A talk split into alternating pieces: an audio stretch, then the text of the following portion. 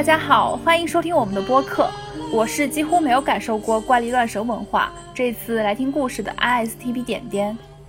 我是不太迷信，但是希望鬼神没事也不要找我的 INFP 卡戎。今天是我们啾啾们的奇妙冒险的第二期录制，为了蹭中元节热度赶出来的选题啊，这是可以说的吗？啊，可以，可以，可以。同时呢，我们的嘉宾人选是比较社牛，而且胆子比较大的 ENTP，他们的脑回路也非常的清奇，无所不聊。我预感 ENTP 一定能把这期怪力乱神的主题聊得天花乱坠，所以我们就大胆的把他们和这个主题结合了起来。第一位嘉宾阿姨，阿姨给大家打个招呼吧。Hello，Hello，我是阿姨。对，然后他来自贵州，靠近湘西，同时他也了解苗族文化。然后另一位嘉宾是老童，那老童给大家打个招呼。Hello，我是老童。然后听说老童来自东北，同时也是满族，然后对萨满文化有一些兴趣和了解。同时，也是一名经验丰富的辩手，所以我们这期主题就是要来聊南北迷信习俗的差异，然后以及 ENTP 这个人格本身对这些文化的看法和经历。聊到南北差异，要先介绍一下我们的嘉宾，分别来自中国的南边和北边，然后同时也刚好是迷信文化习俗啊比较丰富的地区。阿姨。她来自贵州，靠近湘西。在我的印象里啊，湘西它的传统文化底蕴就比较深厚。我自己印象中，它好像有一些什么赶尸的那种传说吧，我觉得算传说。然后加上苗族的身份，苗族也有一些什么苗蛊啊之类的传说，网络传说、都市传说。阿姨有没有这方面的有趣的事情跟我们分享，或者说可以聊的相关话题？嗯，因为我们这边，我我本来是本身是贵州人，但是我的祖籍是就是湘西的，就你们说那种什么赶尸啊、苗医啊、什么描述那种，我们就从那边过来的。嗯。然后我们那边就是湘西文化还是挺挺挺浓的，比较像。对贵州来说，然后呃。我们那边有很多神婆，算命吗？在贵州，对，神婆比较比较多，这种算命的。业务范围除了算命还有别的吗？你是说比较灵的那种吗？有比较灵异的那种，可能你们不太了解的，可能就是就是神婆吧。然后呃，你们可能会觉得没那么神秘的，可能就是苗医，它在某种程某种程度上来说，嗯，跟中医差不多。但是因为它相当于是靠山吃饱，山里面有很多很多草药啊，然后那些东西，比如像我们的爸爸妈妈，就我自己的妈妈就很懂这一块。比如我们平时上山的时候，然后去做呃去搞什么上坟啊之类的，需要上山打笋子什么的，然后他们就会呃可以告诉我们这个是什么草，然后它可以用来干什么。绝大部分的草都是可以用来医用的。然后，所以苗医在这一块就很厉害。哦，那主要其实它还是比较科学，也也不算吧，就是反正有点像那种神农尝百尝百草，有点像神农尝百草的那种感觉。因为我们也认识一些湘西本本地的人，比如说凤凰那一块的，然后他们其实对湘西赶尸的了解并没有那么深，因为他嗯，应该说它只存在于。呃，传说里面没有真的接触的特别多，反而真的就是很多的，就那种算命的，就是神婆子就很多。那他们主要是什么流派？就是是什么八字，还是什么紫微斗数，还是什么用什么东西算呀？还是占卜呀什么的？我也不太懂，呃，但我我我算过这个命，算命的时候他们有一种就是，嗯，不知道你们有没有听说，就是烧蛋，就用那个鸡蛋。没有没有，这个真的没。就是。就是把那个鸡蛋，平时自己母鸡下的蛋，下完了之后，然后每个人相当于它有三条线，呃，然后这三条线每个鸡蛋代表一条线，然后把这三个蛋，然后把你的生辰八字，那个神婆她会就相当于她是一个通灵师的这么一个角色，然后和他们呃和上面的人沟通，然后把你的信息，他就可以给你通过那个蛋，然后把你把它烧，用把它放在那个灰里面把它埋起来，然后把它烧，把它烧熟，烧熟之后每一个蛋它爆出来的程度不一样，有的蛋比如说，比如有的蛋它烧完之后它就会全部炸开，但是有的蛋呢，它就是就爆不了，就跟平时煮鸡蛋的那种，它就是完完好无损的，然后有的是破损一点点，然后有一有的呢，甚至是说它流水的那种，就像那种流心蛋那样的，然后其实它烧的时间段是一样的，但是每个人烧出来的它都不一样，然后那个神婆她就会通过，呃，过了十几分钟，然后她会去摸蛋。就通过摸那个蛋的样子，然后他就可以算得出来你曾经经历过什么，然后你大概他只要一摸就知道那个蛋是是里面是啥样的呀。对，这个是对，这个是就这个就是很神奇。我们平时我们这一辈的人，就是跟我们年龄层差不多的人，基本上每个人都算过这方面的，然后就觉得特别神奇。去年的时候我去找那个一个神婆算命，他算的比较准，然后一般都是早上去找别人算嘛，算的比较算的比较要精准一点。我也不知道为啥，反正都是说早上去算。然后算了的时候，呃，那一天我是算我自己，本来是跟嗯朋友带我去的，朋友算，然后我也跟着算，我倒是没有什么问题，就说比较顺利。然后但是后面，呃，我有几个朋友就是自己那那段时间特别不顺利，嗯，我我就带他们一起去算，我们大概那一次我们去了有，呃五六个人，然后都在算，然后每个人都有自己的一些困境。打个比方，有个有个女孩子，她是她以前是在泰国留学。然后留学时候泰国不是有很多很多那种佛牌什么之类的，对，然后他和一个同学，呃，住在一起，那个同学是泰国人，他就在自己家里面摆了很多佛牌，然后还有镜子，娃娃养那种娃娃，哎，对，反正就有那种养小鬼的意思吧，嗯，大概是这样。然后他那有一天晚上，那个镜子他就看到一个没有头的一个东西，他就觉得，对他看到那个无头鬼。然后看了之后，他那那个时候他就有点害怕。但过了，呃，因为疫情嘛，后来他就也也快毕业了，然后就回回来我们回来我们这个地方。嗯。然后那然后那个他那个时候他在家里，他就一个人在家，经常就是感觉有鬼压床的感觉。哦。然后老感老感觉有个人就是跟他靠得很近，睡着的时候，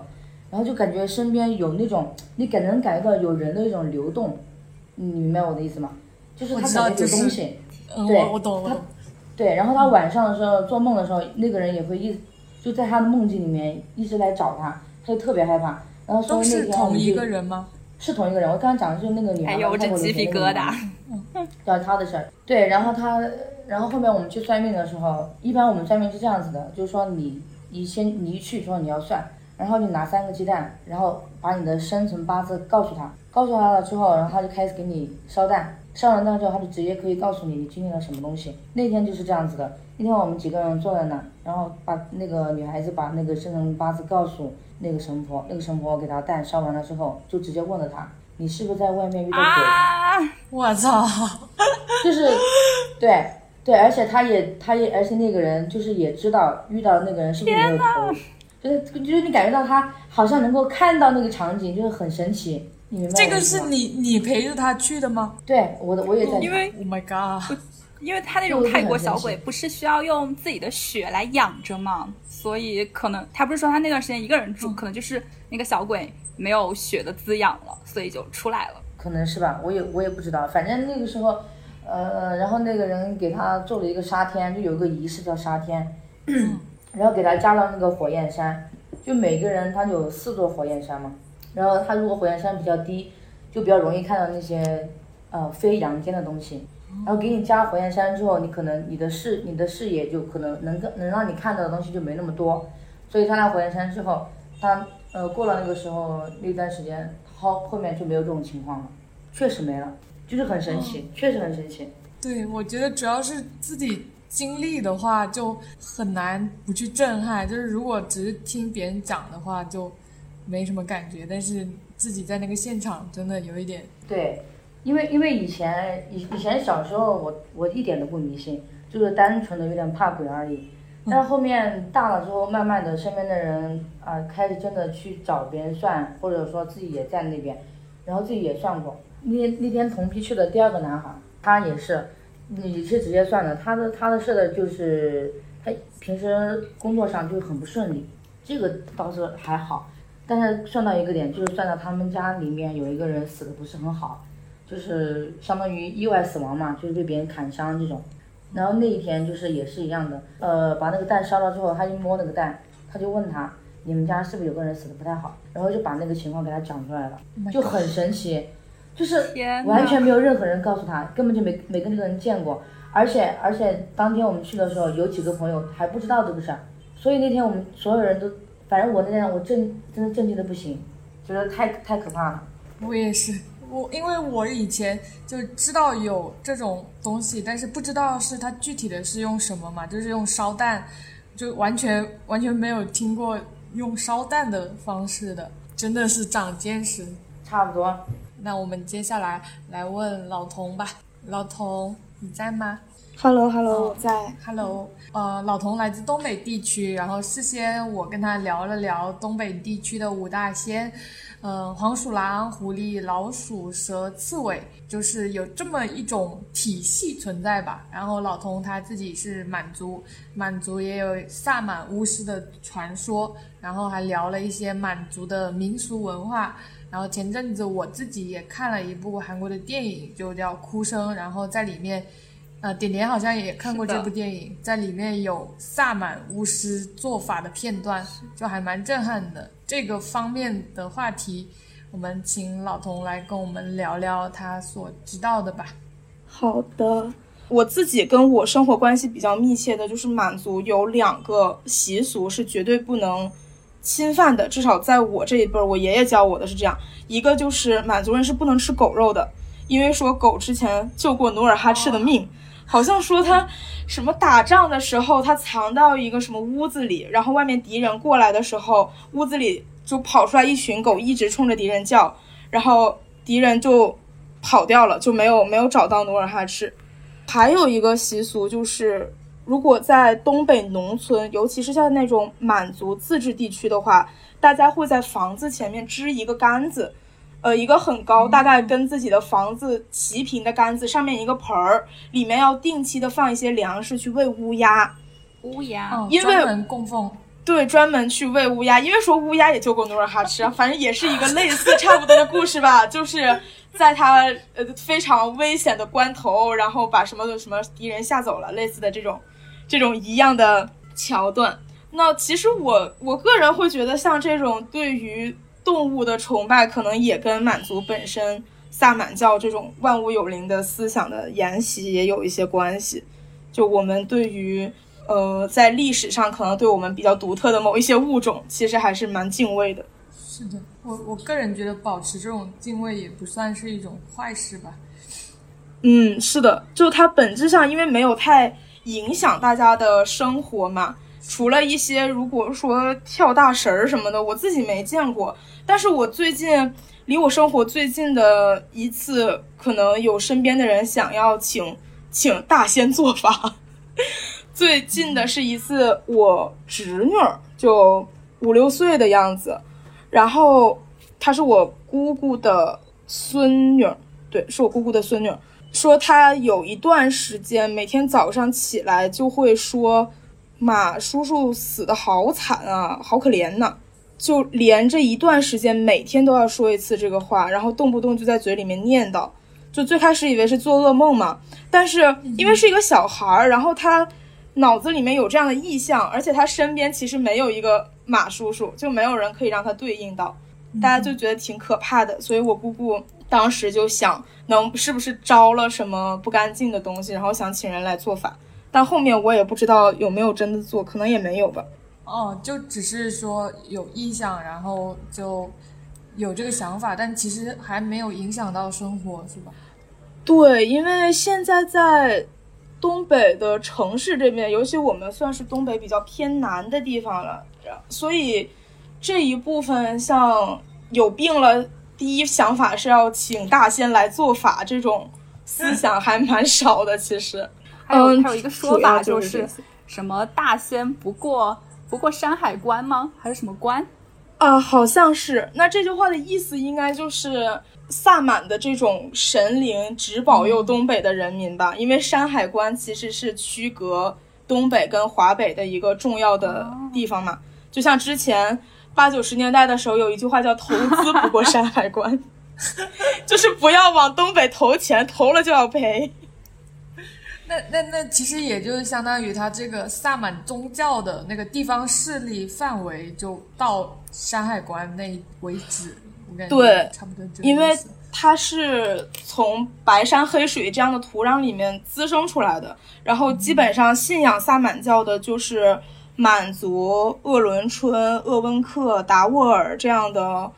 聚集在东北和就是东三省和内蒙古东部的这些地区的人。是是因为、是因为那个什么长白山的保佑吗？还是怎么？感觉哦，对，长像长白山啊，然后兴安岭，包括大片的那边的原始森林，会至少被满族人认为是神山啊，就保佑我们的这种神灵的地方。嗯，嗯那有没有让你们印象深刻的灵异传闻或者玄学文化？然后你们对此有什么态度？就是远远的听说的那一种。其实像阿姨刚才讲的那种泰国的留学生的那个事情，我觉得就还蛮蛮偏向我们这个内容的。呃，阿姨，你还有什么传闻之类的东西可以聊一聊吗？可以聊一下我们家那个，就刚刚我想到，就是刚刚您那个另另外一个嘉宾老童他讲，讲到呃家里面做法这个事儿，我想到我们家以前做法的一个，很久以前，是在嗯我我那个时候才两三岁，然后那个时候其实呃我的那个叫什么大姑姑，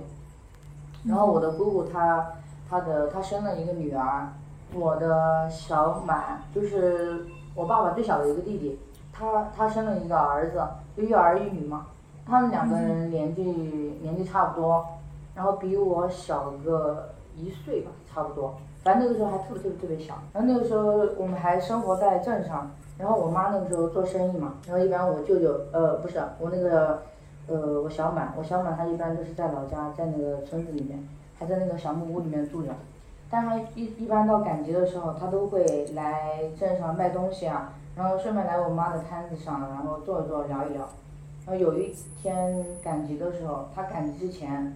那个时候在我们家房梁上就有两条蛇，然后缠在一起，就是缠在我们家的那个房梁上。然后我，呃，就像有有点那种两个人交织的感觉，你你懂我意思吗？就两条蛇缠在一起。然后我就我，然后我小满就把那两条蛇把它抓下来了，抓下来了就放在那个蛇皮口袋里，就准备拿到市上去卖，放到集市上面集市上面去卖。然后那天那天他就把它卖掉了，卖掉之后他才才去找我的找我的妈妈跟我妈妈讲，然后妈妈就我妈妈比较敏感对这方面，妈妈就说你赶紧去找到卖卖买这买这个蛇的人，把他那个蛇放回来，意思是。反正我可能有点迷信吧，呃是这个意思，就把它把它找回来。但是我我小我小满去找，他找不到了，因为散集了之后，那个人他去哪你也不知道，因为有的时候村子里面呃各个村的比较远嘛，因为在山里面，也不知道那个人是是哪个村的，找不着了。然后过了一个多月，我那个弟弟和我那个妹妹就什么就是就是在就是在三四天之内天呐同时夭折。我去，天哪！对，这个就反正在我们家还是一个没有查是什么挺灵异的一原因吗个事？情，就是后续，就是无缘无故的夭折。其实小孩夭折还是概率还是蛮高，但是同时就而且还是发生在这种对，事之后，就概率还挺小的。是的。然后这个事情就是感觉还是挺神的，然后所以所以然后那过了那那个他们反正就已经夭折了之后，就请那个神婆来我们家做法。那个时候我还特别小，但是我对这个事情这个情景我还是印象对印象很深刻，就是在我们那个堂屋里面，因为我们这边都有堂屋嘛，那个。呃，点点应该知道，因为他是湘西，哦哦呃，他也是湖南人。是因为一般在老家都会有，对，都会有堂屋。然后在堂屋里面不有那个有有那个火坑吗？一个方形的火坑。然后那个时候有村里面很多人都来了，然后坐在这里，然后那个大家都围坐在一起，然后那个神婆就一直围着这个地方一直做法，一直做法。然后那个时候我印象很深的是晚上的时候，我看到有那个柴火就一直往上升，烧得很高，反正大家就感觉就是那种呃明火的那种，呃那个什么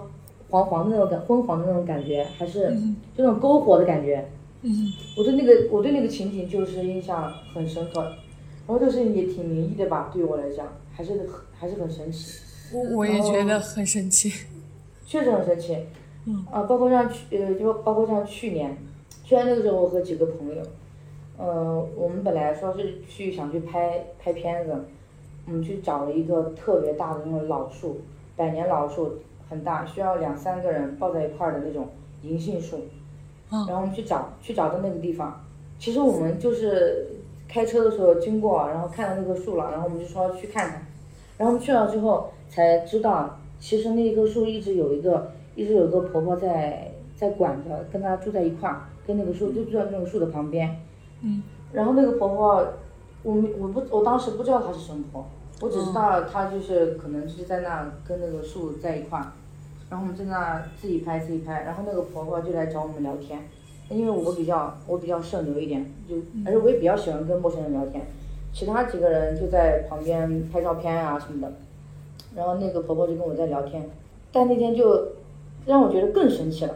因为我刚刚跟你们讲那个烧蛋的事情是在在在这之前发生的，所以在我的认知里面，我觉得你如果想了解一个人的过去。你应该得通过某种方式，比如说最起码生辰八字你要了解，对吧？嗯但是那个婆婆就特别生气，我跟她在聊天的时候，反正就聊聊聊聊聊，随便聊，我也没有透露我什么信息，我真的没有透露什么信息，我叫什么名字，我年龄多大，我什么的，呃，什么职业，我家里面是干嘛的，我什么都没说。我她就只知道我是个女孩，比较年轻，可能二十来岁。但是那天她就跟我聊，聊到后面大概聊了二十几分钟，然后她就突然间讲。呃，就是这些祖坟的位置，他全部都讲出来了。他根本就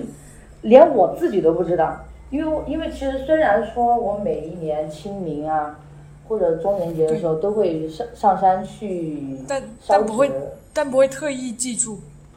对，不会特意记，因为因为每一年都会有我们的长辈带着我们对去，对对，就相当于相当于我们不是领队的人，我们不会刻意的去记到底哪一个哪一座是哪一个，或者说它到底在哪个方位，其实我们都不太记得，就单纯的就是烧纸。那他那天跟我讲的时候，我觉得太神奇了，而且我也我也不确定，你知道吗？他是通过什么知道的？我说你怎么知道？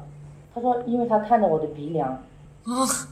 相当于他看了我的他鼻面相梁，对，就通过看到我的面相，然后他就知道我们家的祖坟在哪，并且他告诉了我，对，就知道你是哪哪一派儿的人吗？这样子。对，而且他还就是跟我说哪一座坟是保佑我个人的，他跟我他后面跟我讲了一下，但是我我我我又没有让他给我算，他就自己这么跟我讲了，然后我自己当时也是抱着一种将信就将呃叫什么半信半疑。将疑。啊对对对对对半信半疑的态度，然后，但是我确实有点觉得神奇啊，他就是说我们家那个祖坟呢都有很多祖坟嘛，它大概的一个。一个什么 Z 字形啊、品字形，就不是有那种形状嘛，对吧？嗯就那种布阵，对，他就帮他讲出来了，我就太神奇了。然后我，但我也没太管，回去了之后我就简单的跟我妈讲了一下，嗯然后，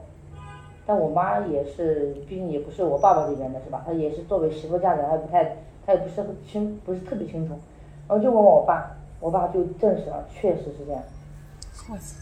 就哪！确就是就他就他讲的东西跟我们家的情况完全符合，而且他还知道我的小就是我的那个小满，我的小满的脚就有点，呃，有点瘸，对，有点跛，他这个他也知道，Oh my god！就我觉得就是我觉得很神奇，因为一般人呃不是我们家里面人一般都不太知道，因为因为我我小满他那个嗯正常走路你不太看得出来，但是他确实那个脚是跛了。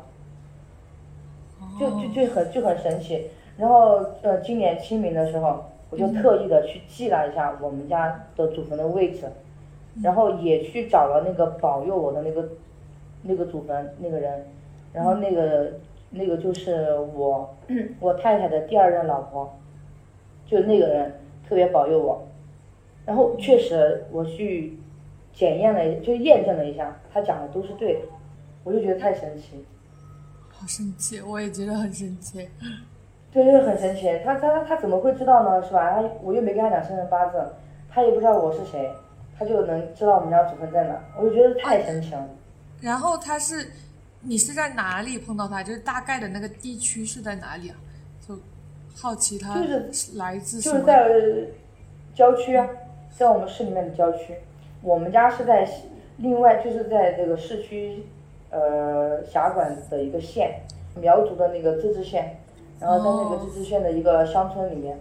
跟它哦那完全没什么关系。那他就是贵州，也是属于贵州那一边的。对，都是贵州。我们这一块儿，我们这个市就是靠近湘西嘛。但感觉，因为我自己基本没有碰到，就是现实的去碰到，所以感觉很神奇。是的，呃，但是我们这边年轻人可能不会觉得太神奇，因为大家都经历过的，很常见。对，很常见。因为自己家里面的人多多少少亲戚啊，或者自己爸妈呀，然后自己啊遇到这事儿都会都会去找，然后反而确实他们都比较准，当然也有不准的，也有不准，也有乱乱收费，然后为了这个去去搞假的也有，但是基本上大家都还是比较相信吧。嗯啥时候组团去阿姨那边算个命吧？可以，我也想去算我算。两个蛋。可以带，可你们想体验的话，可以带你们去。哎，那那那那他烧蛋的那个价格是多少呀？就是算命的话，每个人说的不一样，但其实一般很便宜，一般很便宜，一般六十八十，有的可能你你比较顺利的，像我之前烧那个顺利蛋，就是相当于有一个吉利嘛，给了他一百二，月月红嘛，就表示月月红的意思，给一百二我。还以为要嗯，我还以为至少要上千块钱呢，就几百块。嗯，算那么准于，，不至于。那比如说你要加个什么火焰山，因为相当于你要驱鬼的意思嘛，是，对，相当于你要驱鬼的意思，然后可能价格都要稍微高一点，但是一般不会超过四百块，七八百啊、八九百、一千多的也有，但那种就是给那种做生意的人上。对，他要要的价格要高一些。对，那老童有没有就是类似于这方面的传闻之类的，或者是玄学啊，可以跟我们聊一聊？我其实自己经历的倒不是很多，然后我身边的朋友以及我听说的可能有一点儿。一个是我们这儿有一所高中，当时它因为这个高中的游泳馆对外开放，它是卖票的，就会每到寒暑假会有一些小孩儿去游泳，然后有一年就淹死了一个小男孩儿。淹死了之后，他父母呢就在那个学校闹嘛，让学校赔钱啊，又这个那个的，反正也闹了很久。那当时那些爸妈就说：“你们肯定是要遭报应啊！我儿子就这么就死在你们学校啊，这样子。”后来没过多久，那个学校就是要迁校址，因为我们学校当时从我们的原校址迁到了一个新的校址，然后那所高中的就打算迁到我们学校原来那个原校址，牌子都已经挂上了，就是已经把那个他们学校的那个名字已经替代我们学校的名字已经做好了，然后在没过两天，那个那所高中的校长就死于一场重大车祸，而且 Oh 是因为他他做了一个正常人都很难做的事情，他在高速公路的路边停车，并且开车门下了车，直接被撞死了。中邪了吧？就很奇怪，当时我们全程在传这个事情，就觉得还挺可怕的。因为正常人本来高速公路就不能停车，你停车了之后还直接开车门，整个人下车了。然后大家就传，就觉得跟他之前淹死了人啊，包括呃他们学校要迁址这种事情，可能都有一点关系。但反正后来也都不了了之嘛。哦，就是就是小孩是在学校里淹死的吗？还是在别的地方淹死？对，就是那个游泳馆是属于他们学校的，就是在他们学校的游泳馆里淹死的。然后可能在赔偿的问题上面，学校也有一些推卸责任啊之类的。是然后更更更神奇的是，是我的一个高中同学的爸爸是做入殓师，类似于入殓师的那种工作的。他好像还后来给这个校长做过入殓，但他不是那种给死光是给死人化妆之类的，他是负责把支离破碎的尸体缝合到一起，就是、就因为有一些像这种重大车祸，他可能会呃身首异处，包括一些卧轨的。就据他所说，他爸爸有看到很多尸体是什么肠子之类都拖出去好几公里的那种。但是如果你只是把这些部分去进行火化的话，好像说对于你投胎啊、转世啊都不是很好。所以他爸爸的工作是把这些东西缝合到一起，就缝回成一个完整的人，然后再送去火化。就我当时听说这个职业也还挺震惊的，就居然还有专门做这个职业的。他说他爸每天回家之前去需要去洗四个小时的澡，不然身上就会有那种生肉的味道。我天啊，那他的心理素质应该需要很好。是的，然后真的他心理素质真的还挺好的。他妈妈那边就是经营我们全市最大的一家花圈店。我们开玩笑就说这个城市死人的钱都被你们家赚了。是的，嗯，然后我我还有一个，我听我听我朋友说的，因为我自己身上发生的灵异事件，嗯，我可以留到下一个趴讲，那个就很就很洒洒随，就就我有一个朋友是背包客，就他是各地旅行的那种，然后他之前跟我讲，当时我们是大晚上在一个青旅里面聊天儿，凌晨的时候两三点钟，我们几个人围坐在那儿，本来灯火也很昏暗，然后他在那儿讲，他说他有一年去云南曲靖那边，然后是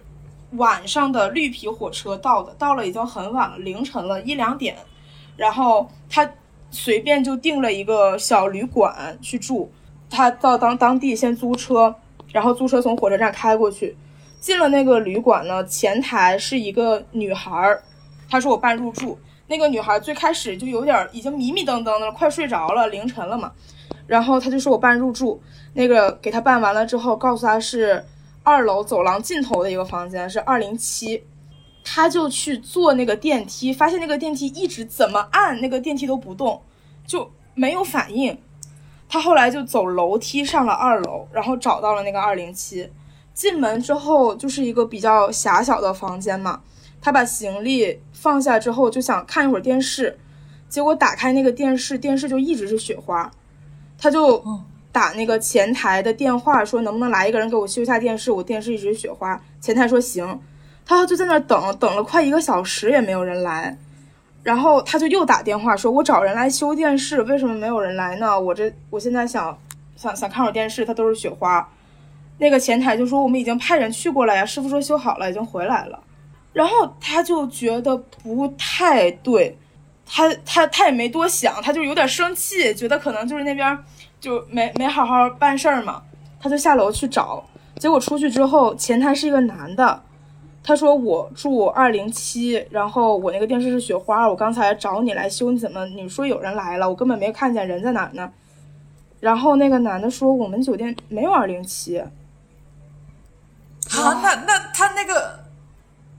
那个房间是不知道啊，那个有点像那个《幻影凶间幺四零八》，真的不知道你们有没有看过？我没看过，但听听起来，如果跟这个很像的话，真的还蛮可怕的。然后他就说：“他说怎么可能没有二零七？我进来的时候，一个女孩给我办的入住。那个男的说，我们酒店没有女孩，从下午到现在一直是我在这个前台。天呐，那那那那他的行李什么的，他行李在房间啊，他行李在房间。然后他就他说怎么可能？他就觉得这些人有病，因为我那个朋友是一个中气很足的一个山东大汉，然后他也不是很怕这些东西，他就他就回去了。他寻思老子直接回去睡觉算了，你们这群人都好像有病还。还是回二零七吗？对，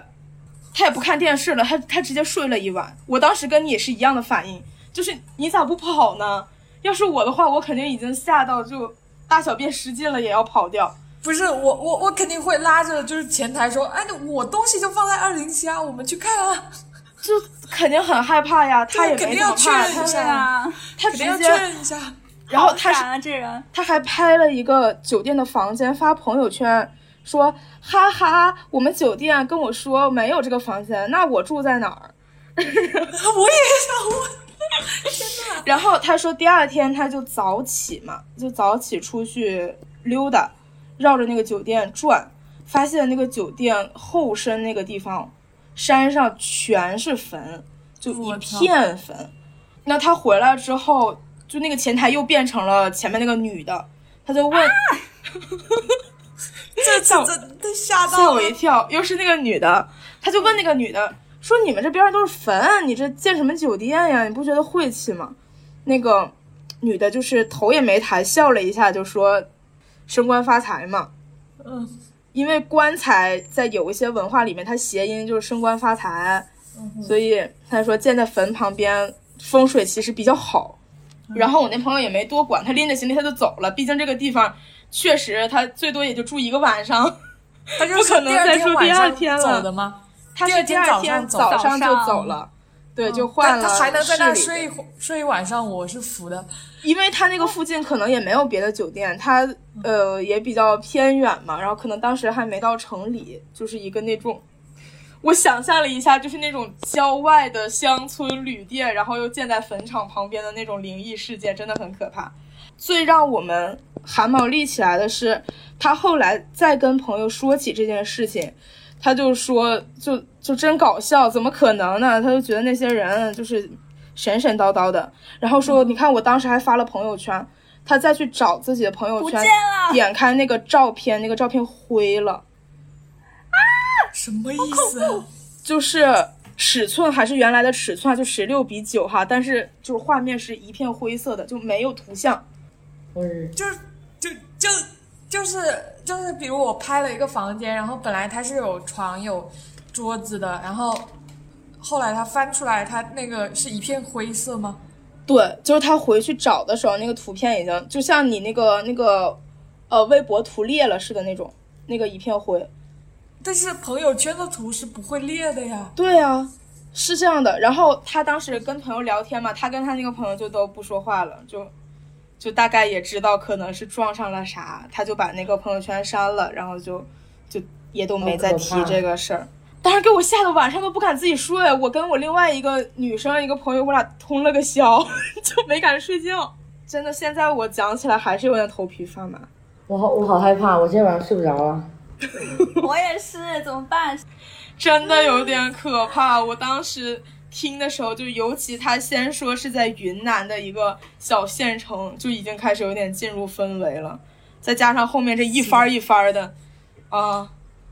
我的我小心们今天。晚上那个氛围真的很足，幸好我们是早点录的，要是我们跟上一期一样，可能录完可能十十点十一点，就还挺吓人的。我现在好通个宵。要把灯打开，真是。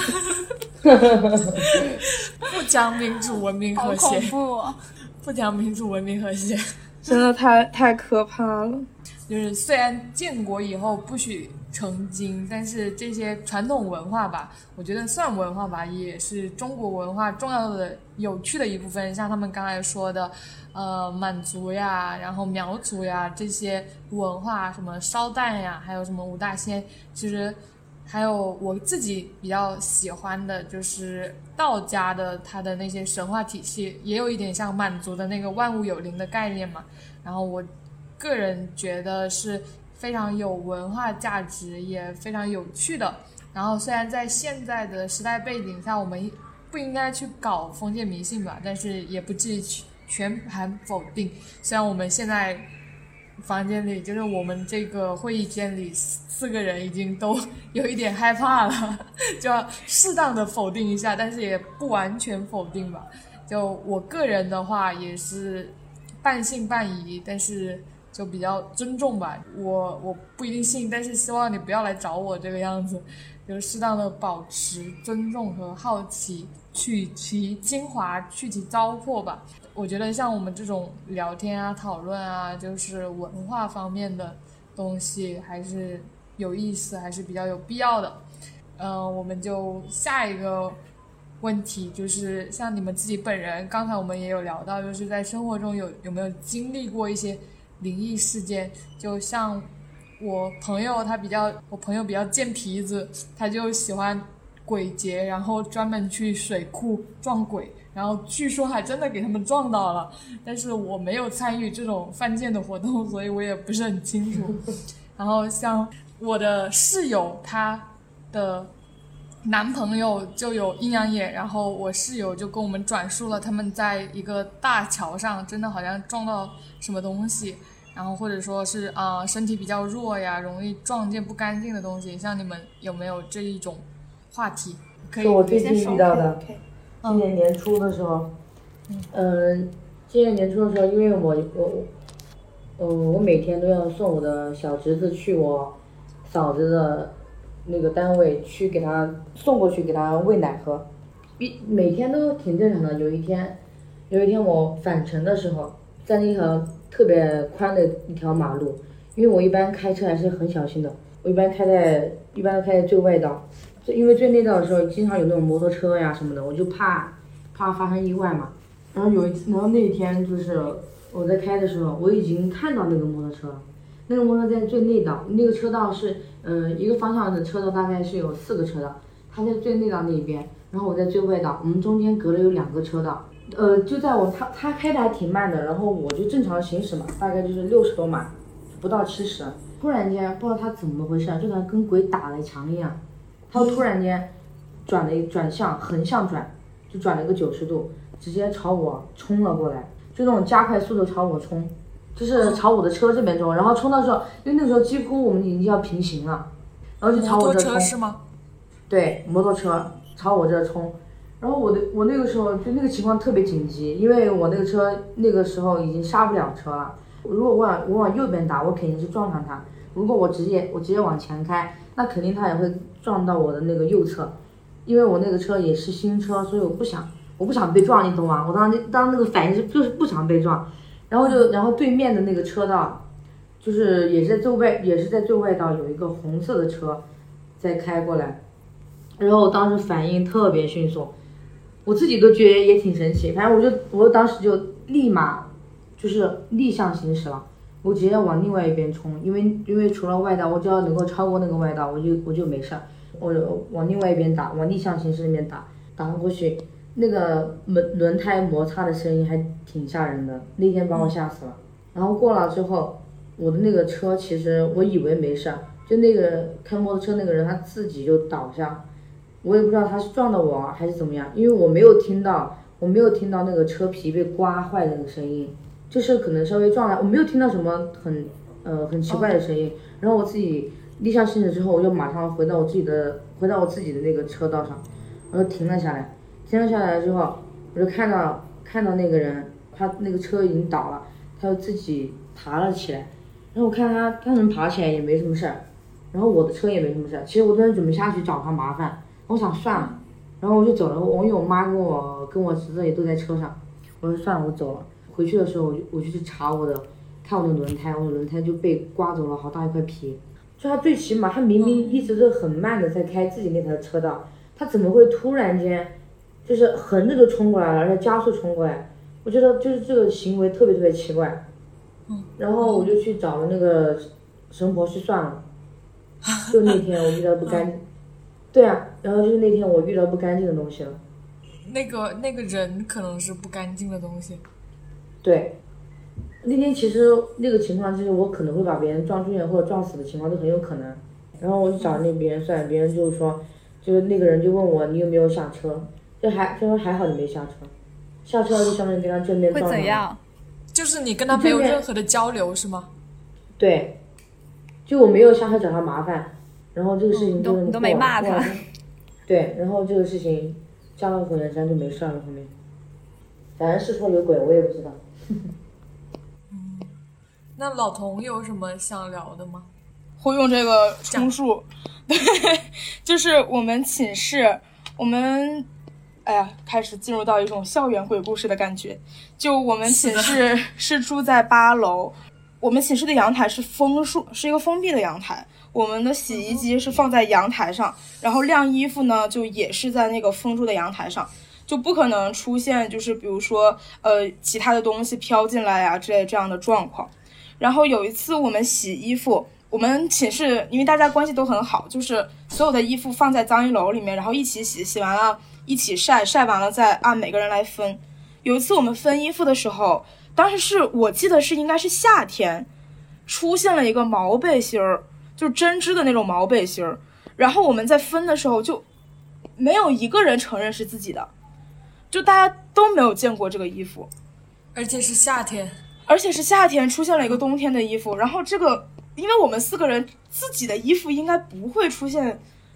完全没有印象的感觉，我们就说不可能买这样子的衣服，我们四个都没有。然后我们就去研究这个东西，就看它的那个吊牌，就是衣服后面品牌名的那个那个签儿，上面写的是 Five Sister，就是五姐妹。然后我们寝室一共四个人，我靠！有有有上网查过这个品牌吗？反正我们当时真的很害怕，我记得是谁吓得一屁股坐地上了，还是怎么着，就也也没再查这个具体的事情，我们就说哪天去拜拜。但是后来反抽正抽一个听众帮我们查一下，帮 真的，查一下有没有真的这个谢牌子。谢帮忙查完之后评论一下，我们实在不敢。我们当时真的也不敢信，就是说是是掉下来的，也不可能呀，因为你一个楼很难，你说从你窗户缝里面飘进来一件衣服，你还不知道。再加上我们也不会有其他寝室的衣服，然后拿到我们这儿来洗之类的，所以还是当时有一点点害怕。后来，反正我们发现也没什么事儿，我们开玩笑都是说假期我们都走了，五妹一个人在寝室怎么办？然后你们就和谐愉快的承认了这个妩媚的存在。就变 变成了一个梗。后来我们寝室又出现过一条，也是有点黑色，就是有一点点厚度的一条丝袜，就那种那呃连裤袜吧。媚穿衣，妩媚穿衣服还挺性感的。我说她妩媚这个穿衣风格，毛背心加丝袜，而且一共四年就洗了两次衣服，真是能不能讲点卫生啊？对啊，然后我们当时我就说那不行，我们就丢出去吧，我们就直接把那个丝袜丢出去了，也没也没再怎么着。哦，那反确实正是有一点吓人的。是的，我们寝室一直说哪天去拜一拜，拜一拜，最后毕业了也没去拜一拜。反正可能是因为我们人身安全没受到什么威胁啊，跟五妹相处的也挺好的。是的，你们已经接纳了他。没错，五人寝。哎呀，我天，我觉得还挺可爱的这个故事。啊，然后我，呃，我自己呢，其实是没有怎么接触过这些文化的，因为从小家里人也不是特别信这些，然后像宗族关系也比较淡薄。就举例，就是我到成年还没有去拜过山、祭祀过，就是 还蛮不可思议的。我真的没有去过。他们一个是小时候我有回老家，但是就是我的家长们他们都觉得我会害怕，他们就就怎么都不会不会把我带上去，他们会把我就是安顿在什么山下哪个邻居家呃哪个亲戚家这样子。还有一个就确实也没什么机会，我自己是潮汕的，然后潮汕的就属于闽南文化嘛。然后像刚才你们说什么请神什么的，我家其实有请过。然后，呃，像我差不多十几岁的时候，我有个表妹，她夭折了嘛，就小孩子夭折还挺正常的，也不是正常吧，就就身体不太好，然后生病了，夭折就就普通的那种。也不是什么撞邪，但是因为大家都很疼他嘛，嗯，就是长辈就要去请，好像也是类似出马仙吧，就是请神婆做法，然后让神让这些亡魂上神婆的身，然后让神婆再去讲这些亡魂想要说的话。当时就把我表妹请到神婆身上，但是这个都是我妈给我转述的，就不是我自己。亲身经历的，然后把小表妹请到神婆身上上身说话之后，神婆就只会哭，因为她那个时候年纪很小嘛，就是我表妹那个时候年纪很小，可能也就不到十几十二岁，可能也就哎不对，不是不到十二岁，应该也就六七岁，还没有上小学，六七岁还没有上小学，然后请上身之后就一直哭。就我觉得还挺正常的，就在这个时候，我觉得啊，如果我去做这么一份神婆的工作，那我请个小孩上身，我也哭啊，就是 很正常，很合逻辑啊，就还没有很相信。然后后来我爷爷奶奶去世了嘛，我爷爷他是阿兹海默，然后就但是也九十多岁了，就年纪也挺大的了，就也挺正常的，就是人年纪到了九十多岁，然后就平常的去世了嘛。当时也是去请。大就是请这种类似上身的，然后把我爷爷请上身之后，据说那个神婆就是一直骂人，就是因为我爷爷脾气不是很好，年纪越大越越固执嘛，然后基本都是跟晚辈没有办法交流的那个状态。神婆就把他请上身，然后就一直骂人，我爷爷就一直骂人。就这个时候，我觉得，嗯，可能你是比较了解我爷爷吧，大家演一演也是演得出来的。然后后面我奶奶就是因为老人年纪大了，然后就会相继的去世嘛，就也挺正常的。然后我奶奶当时有糖尿病，就截肢了，也是一直躺在床上，然后年纪也蛮大了，八九十岁。去世之后就去请，也是接着请。然后就问他有没有什么想说的话，然后我奶奶就说家里哪个地方有精精气，然后就把那个我奶奶请请到神婆身上，我奶奶就说在家里哪个柜子地方有精气，你们要去那里找一下，把那个东西拿出来，就是像耳环呀、手手镯呀这种东西。然后我们家的人就真的去那个地方找了，然后真的把那个东西给找出来了，就按我奶奶说的分了嘛，就是分遗产什么的。然后我就觉得特别。有点超出我的认知范围了，就是在我妹妹的那个时候，你说请上身然后哭，我觉得是一个很合逻辑的，可以用科学解释的。在我爷爷身上，那可能就是你稍微了解一下我爷爷的性格，然后就学我爷爷讲话。但是在我奶奶这里，我就没办法理解了，因为那些东西在哪里，连我们家里的人也不知道，为什么他会知道这个东西藏在哪里？让我们去找出来，和而且还真的找出来了。就是我身边的话，就是关于这些灵异的，印象特别深，就是这个。然后还有一个是我自己本人的，因为我自己可能还是半信不信吧。我以前生病的时候，就是双向情感障碍嘛，就是属于抑郁和躁郁两个状态叠加。我那会儿刚上大学。那个状态是很不好的，在我妈眼里，我可能像撞邪了一样。但是我们相信科学的，就只是，只是说心理状态不好，把我带去也是找神婆，然后那个神婆就。在我身边转两圈，然后可能拿个什么东西点一点我的头，然后就说我身上有东西。他说你要挺过这一关，挺过这一关就好了。那我确实得挺过去啊，我挺不过去，那不就不就跳楼了，还是怎么自杀了什么？就就我觉得我还是不太信吧。然后就也没有什么做法什么的。然后我感觉我基本上是吃药，然后就是积极的配合治疗，然后做好了。可能没有到我头上，我真的没有办法信。不要把科学当做一种结论，嗯，就是就是它可能有时候还只是一个过程，说不定以后就有解释了呢。哦，对对对对，也有也有这种可能，只是我在现在对我来说，我还没有办法特别理解。然后呢，我们说回我们本期的回归主题，主人公 ENTP，然后属于辩论家的一个人格。我个人也有 ENTP 的朋友嘛。然后我认为他是一个很有经历的类型，然后你们又是怎么去看待自己的人格类型呢？我自己的话，其实我会觉得我个人的 E 还挺假的。然后我自我去看一些相关的大家的描述，就有人会说 ENTP 的 E 其实是所有 E 里面最假的一个 E，就有的时候也会有点社恐，然后。呃，对于社交不是永远可以从社交里面获取能量的那种，就我自己也是，其实是社交太密集的一段时间过后，其实会强行给自己找一些独处的时间。然后在我看来，社交对于我来说，因为我有一些朋友会说，艺人的话是可以在跟大家的交往过程当中汲取能量的，但我自己的感受不全是吧？有的时候也是在消耗能量，其实。所以，嗯，偶尔也还是会犯社恐，然后想要去有一些离群的时刻，嗯，但是这一点我和老公好像，对吧？还是会有一点，对这一点。那你们会不会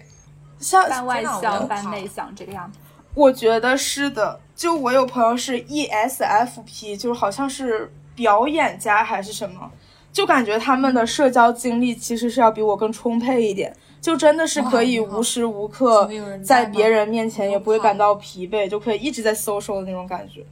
我还挺喜欢 ESIP 的，他们真的是精力无限，对谁都能聊上天。是的，就是那种开心果。对对对，嗯，然后剩下的像 NT 的问题的话，其实，然后我就是我自己打辩论嘛，所以很多时候其实对于。逻辑可能会更看重一点，就因为我之前小时候还是一个挺感性的一个人，呃，包括到现在偶尔也还挺情绪化的，就我自己也会有一些情绪病之类的，然后还挺感性的，但是在思考很多问题上面还蛮偏重逻辑的。然后 N 的话就是比较偏重抽象，我觉得还挺符合我的。就像聊天的话，我可能会更。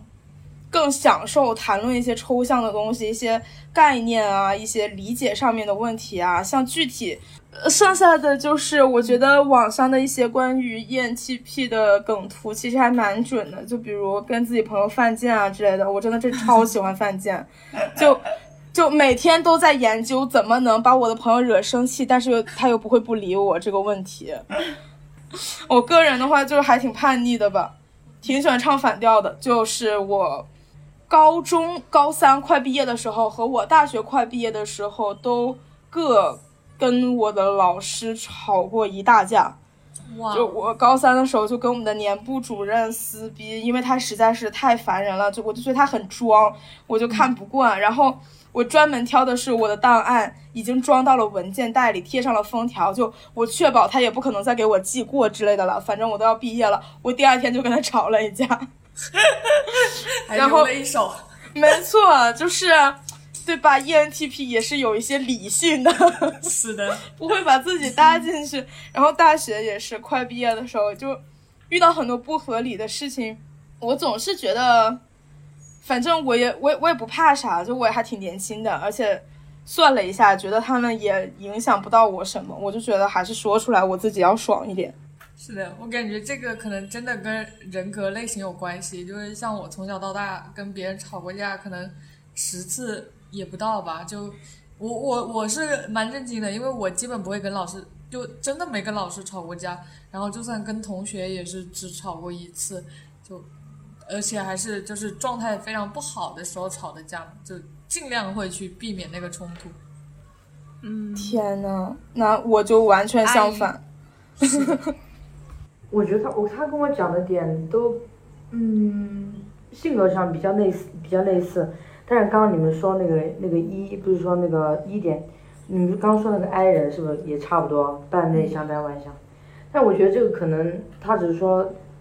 差不多，其实所有人都一样，不是说这个人我我我个人是这么觉得，我觉得所有人其实都差不多，他的表达能力和表达语，其实每个人都有自己的表达欲，只是说有的人没讲。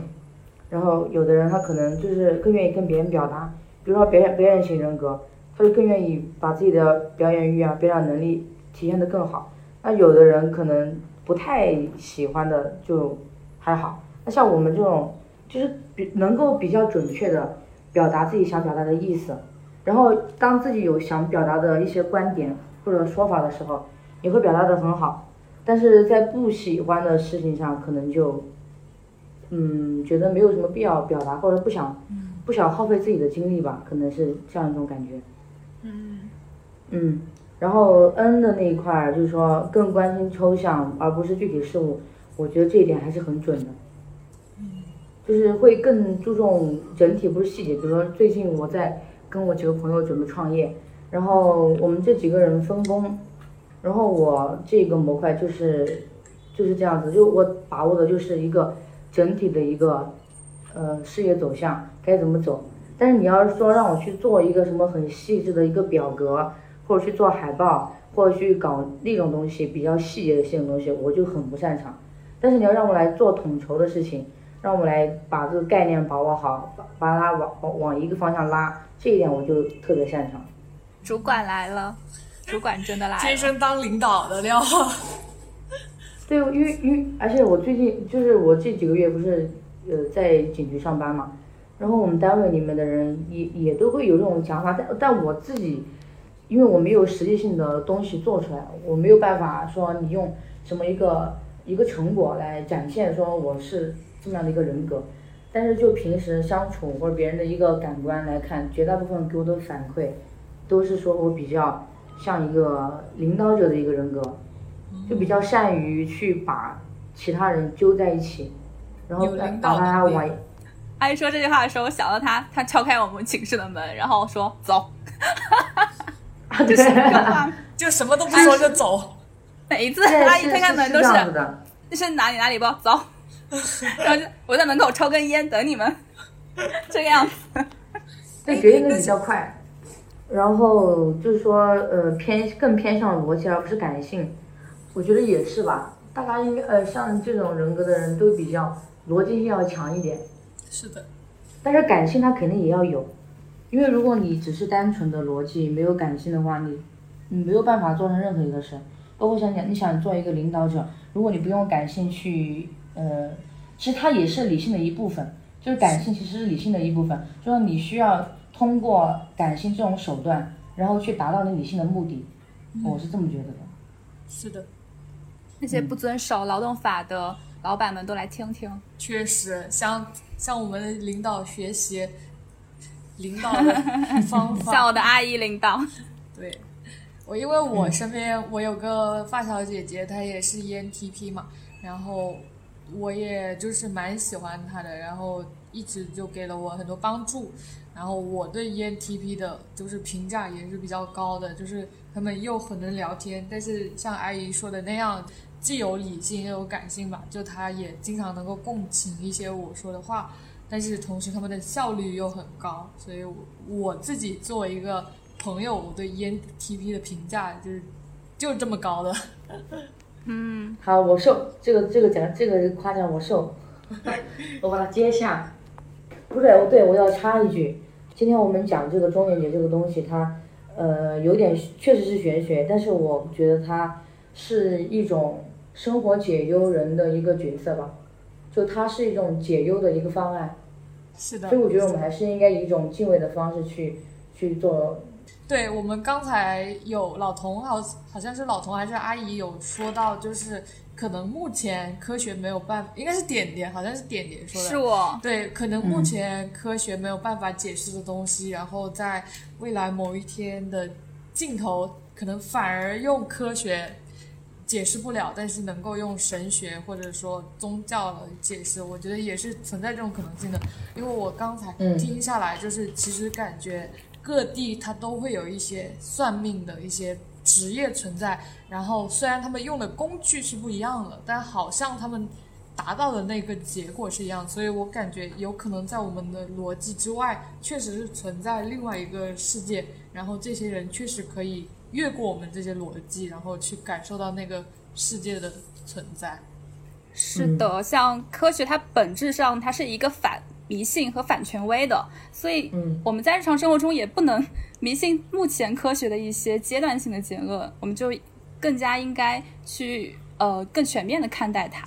嗯，对保持一个包容开放的心态。对，是的，如果抱着一种就是它就是作为一个呃对你生活遇到一些困境的一种解忧的一种方案，它就是一个很适合的一个东西。是的。是的，那老童有什么想补充的吗？我觉得说的挺好的，就是挺符合我自己对于这些东西的认知的。因为我觉得，呃，这些玄学或者是神学之所以存在，是因为人类总有一些东西是自己的力量目前没有办法解决的，或者是有一些现实总是需要逃避的。我觉得我们没有必要把逃避现实，或者是呃不那么理性或者是科学的看待一个问题，当做是不好的事情。嗯，你说的很对。是的。我我之前一直都对星盘比较感兴趣，然后像行星啊、星座、宫位、相位，其实这些它有提到很多的细节的元素，它们都是对一个人的本命盘有着呃有着一定的影响。所以像星盘和星座的话，它们两个区别还是蛮大的，每个人的运势都是独一无二的。我是觉得，你看太阳，它会对风，它会对水，然后它会对温度，它会在不同的时间、不同的情况，它都会对不同的事情产生特殊的影响。那为什么太阳不会对人产生这样的影响，而甚至只是太阳？然后以及我觉得就是，呃，能从更多的角度去思考问题，是也是一种乐趣。就比如我们可以用玄学去解决一些自己读不懂的问题，你可能会在里面得到一些解答。我觉得如果这些东西存在，能够给人安慰，它未必就是一个不好的东西吧。嗯，是的，呃，那今天的播客我们就聊到这里啦。欢迎各位听众朋友们在评论区留言或者私信分享你对这个话题的感受或者是趣闻。我们也会在公众号的推送里面发布一个特殊的问卷，关于咱们的 ENTP。这里是啾啾们的奇妙冒险，期待下次和你再见，拜拜，拜拜，拜拜。拜拜 Remember me. Though I have to say goodbye, remember me. Don't let it make you cry.